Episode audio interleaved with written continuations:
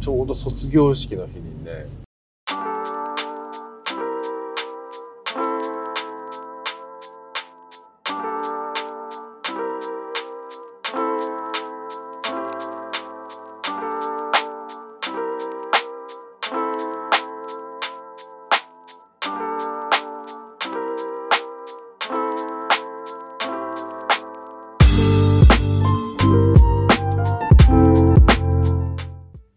3時のうどん。今春休みのシーズンですよね。ちょうどね卒業式っていうのが終わって今子供たちが休みになって家にいるっていう状態なんですよね。でねちょうど卒業式の日にね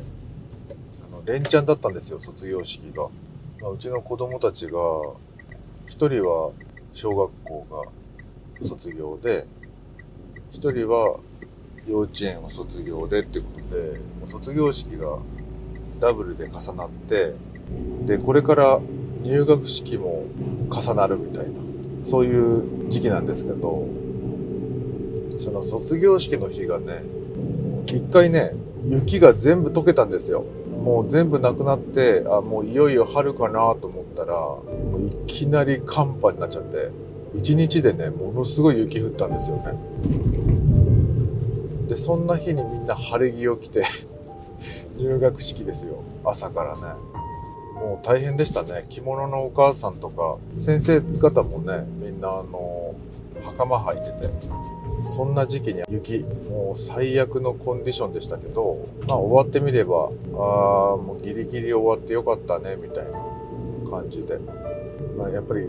感動しますよね。そしてですねまあ、卒業式みんな感動すると思うんですけどやっぱり一番感動するのはねなんというか実は先生たちの涙かもしれない、まあ、どっちかっていうとこう親世代っていうのは先生たちの方に年が近いこともあるしね、まあ、感情移入しやすさっていうのが子供たちよりももしかしたら先生たちの方に行っちゃうのかもしれないんだけど幼稚園にしてもね小学校にしてもね最後の卒業するまでの年の1年間を担当してくれたっていう先生たちっていうのはものすごい思いが詰まってるんですよね。特別な思いっていうのかな。なのでそのね特別さみたいなものっていうかこう関わり方っていうのが見えてくるんですよね。それがねものすごい感動しましたね。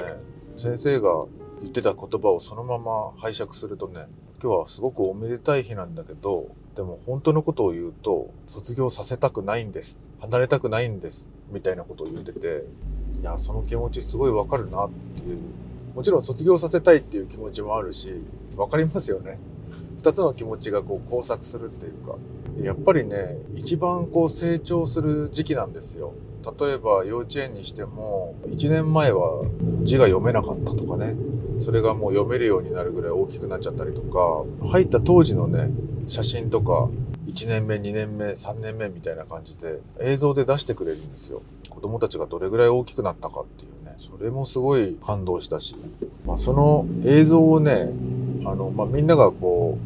う写真を自分たちの持ってるものから取り出してね、探して、それを送ってもらったりとかして、で、それを最後に編集してくれる映像にね、一本のこうドラマにしてくれる父兄の人たちがいて、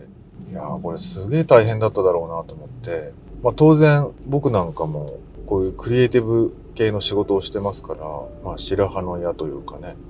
映像できる人いたら手伝ってくださいって言われてんだけど、言われてたんですよ。なんか PTA みたいなやつでね。だけどね、もう僕はね、そんな、あの、仕事でやってればいいんですけどね、動画なんて全然やったことないし、丁重にお断りして、でもその代わりに、その、編集の方を手伝ってあげたんですよね。編集っていうのは、その素材集めとか、集めた素材を、が、あの、こうちゃんちゃんと整理して、それをデータ化して、その人に渡すみたいな。本当にそういうのは仕事でやってることだから、ちょちょいのちょいでやったんだけど、ここでね、一つね、すげえ問題が起きちゃって。これはあの、クリエイティブ業をやってる人なら、まあ、あの、気づかなきゃいけない、本当に最大の汚点じゃないかなっていうぐらいのことだったんだけど、まあ当然僕は当たり前だと思ってても、奥さんの方っていうのがね、それをちゃんと理解してるかっていうことがあるんですよね。で、それは何なのかっていうと、今回すごいびっくりしたのが、じゃあ皆さん、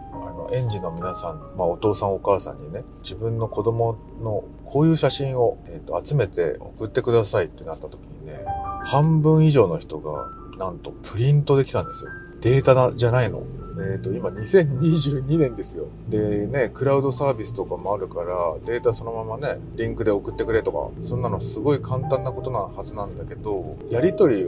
窓口をしてくれるのがほとんどお母さんなんですよね。で、これお母さんの場合って、あある時期からね、社会をちょっと離れちゃってる人が多いから、テクノロジーがね、ある時期で止まっちゃってるんだよね。これはすごい失礼な言い方かもしれないんだけど、本当に事実の話なの。だから、今でも社会に身を置いて仕事をされてる人はね、全然問題なくできることでもね、もう主婦業100%ぐらいになっちゃってる人っていうのは、なかなかそういうのがね、難しいんですよ。難しい。でももうそれはしょうがないなっていうことでね、僕はそのプリントをね、預かって、プリントでもいいですと。こっちでデータ化しますんでって話で。何をしたかっていうと、やっぱ普通にスキャンするんですよ。スキャンね。で、そのスキャンは簡単なんだけど、何が問題だったかっていうとね、そのスキャナーをね、ちゃんと掃除してなかった。これがもう最大の問題になりましたね。っていうのはね、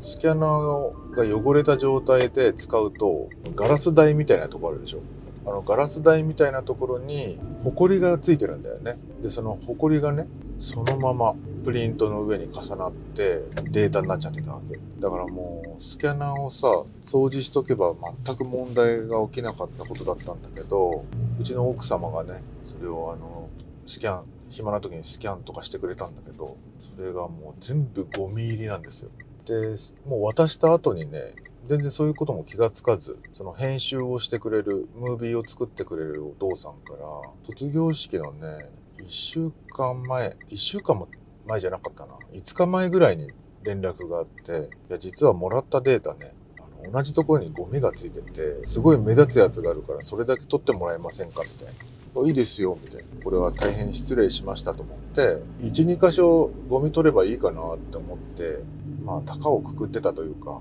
簡単に考えてたら、そのゴミがね、いろんなところに、至るところについてて、もうやばかったんですよね。本当にやばい。3時のうどん。でも仕方ないからさ、もう全部取れましたよ。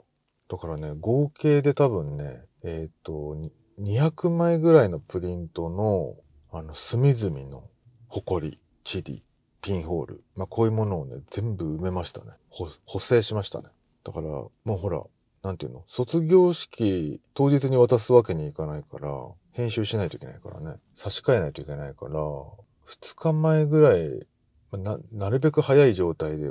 届けたいなと思って、2日ぐぐらいね、あの、徹夜みたいな感じで、もうめちゃくちゃ埃取りしましたね。だって1枚につき、だいたい300箇所ぐらいあるんですよ。ゴミが。ペチペチペチペチね。すごいでしょ。そういう無駄な作業を、しました。マジで気をつけてほしい。これから卒業式を控えた親御さんたちに言いたいんですよね、これを。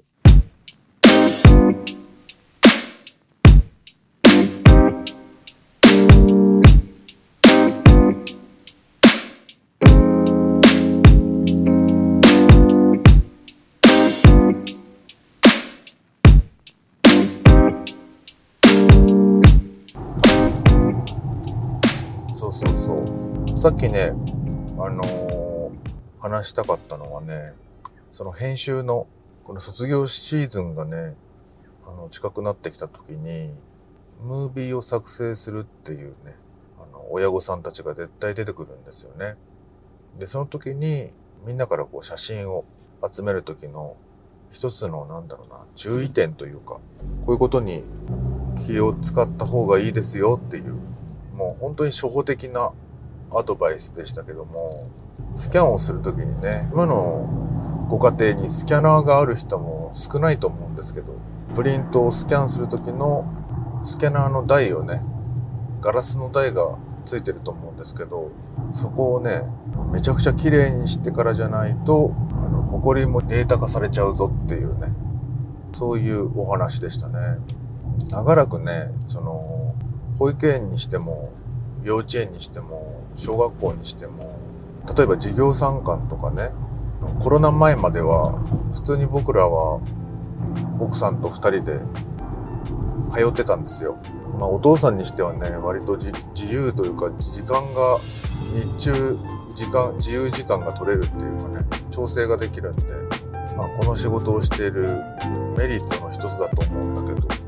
言ってたんだけど、まあ、コロナになってからはね1人の生徒につき1人の親御さん保護者しか行けなくなっちゃったんだよね。だからねすごい久しぶりに会ったお父さんとかいましたね。もうね結構顔忘れてたりするんですけど大人の人たちはね。なんだけどなんかこうマスクしてるでしょ？だからさらにわかんなくて。最近会社に来ませんねなんていうこと言われてあれ？なんか他の人と間違ってんのかなと思って え、何ですかとか言われて、聞いちゃったもんね。そしたらなんか、僕がね、よくお世話になってる印刷会社の人で、あ、そういえばね、その印刷会社で働いてるお父さんがね、子供の保護者の中にいたなっていうのをね、思い出しましたね。卒業ですよ。でね、卒業の前のね、週、ちょっともう間近な頃にね、講演会を頼まれて行ったっていうお話をしたと思うんですけど、その時にね、色紙？校長先生からさ、無理やり色紙を頼まれて、講演する人たち、僕入れてね、4人いたんですけど、その大人たち全員にね、生徒に向けて卒業おめでとうでも何でもいいんで、一つコメントをくださいみたいな。座右の銘でも何でもいいですみたいな。さらっとね、こう、お願いされちゃって、で、色紙ってさ、もう多分、その場で30秒ぐらいで書くようなものじゃないですか。まあ、それが全然できなくて、ちょっと持ち帰りますって言ってね。結局1、2時間ぐらいかかってね、綺麗に、なるべく綺麗に書きましたけどね。で、それは何を書いたかっていうと、その講演のね、テーマでもあったんですけど、僕はあの、僕を含めてクリエイティブ業っていうのは、まあクリエイティブ業に限らずね、裏方だと思うんですよ。だから、早くから裏方になるような、裏方のプロフェッショナルになってくださいねっていうようなことを書きましたね。なんか僕自身が中学校とかね、高校生の頃に、やっぱり最初から裏方になろうなんて全然思ってなくて、で僕がそれを思ったのは18歳の頃なんですけど、高校卒業して初めて勤めた見習いっていうことで入れさせてもらった職場があったんですけど、まあそこでね、思いましたね。その裏方っていうことなんだなっていうのをね、すごいこう、知ったというか、知らされたっていうかね、それまでこう、漠然とデザインって何だろうみたいなことを考えて生きてましたけど、なんか高校生も中学生の時も、なんとなくこう、表舞台に立ちたがるっていうか、目立つものが好きなんですよね、子供っていうのは。まあ、例えば野球選手とかそういうスポーツ系の選手だったり、まあ、消防士さんとかいう人たちもいたけど、まあなんとなく、なんかこう、活躍する、なんかスポットライトが当たりそうな人のことをばっかりを追うじゃないですか。まあ、バンドを始めてみたりとか。だけど、本当はこの社会を維持してるっていうか、サービスを作ってる人たちっていうのはもうみんな裏方の人なんですよね。だから、だもんでね。早くから裏方っていう存在とか、その仕組みというか、働く人の、なんていうのかな、ポジショニングとかね、そういうものを知った方がいいんじゃないかなと思って、まあ、小学校6年生に対してね、そういう話をしましたね。3時のうどん。はい。あとはね、最近またすっごい面白い漫画に出会えて買ってしまったんですけど、カレー沢薫さんっていう作家がいて、なんとなくなんか名前は見たことあるなと思ってたんですけど、作品ももしかしたら見たことあるかもしれないんだけど、一人で死にたいって、一人で死にたいってこう、ひらがなで書いた作品があって、これがね、もうめちゃくちゃ面白いですよ。まあ、就活の話なんだよね。就活って言っても、働くための就活じゃなくて、その人生を終える時の就活の話をまあ面白おかしくすごくたくさんの例を出しながらストーリーが展開していくっていう物語でこれがねもうめちゃくちゃ面白くて今4巻まで多分出てるんですけどそれをね買ってみました。でさらに夫婦で楽しく読ん番組では引き続き皆さんからの反応をお待ちしています。Twitter もやってますし、えー最近はインスタも始めました。番組では少ししか取り上げられなかったものを補足的にちょっと載せてみたりとしてますんでそちらもぜひ見てみてください。今回もご視聴ありがとうございました。それではまた。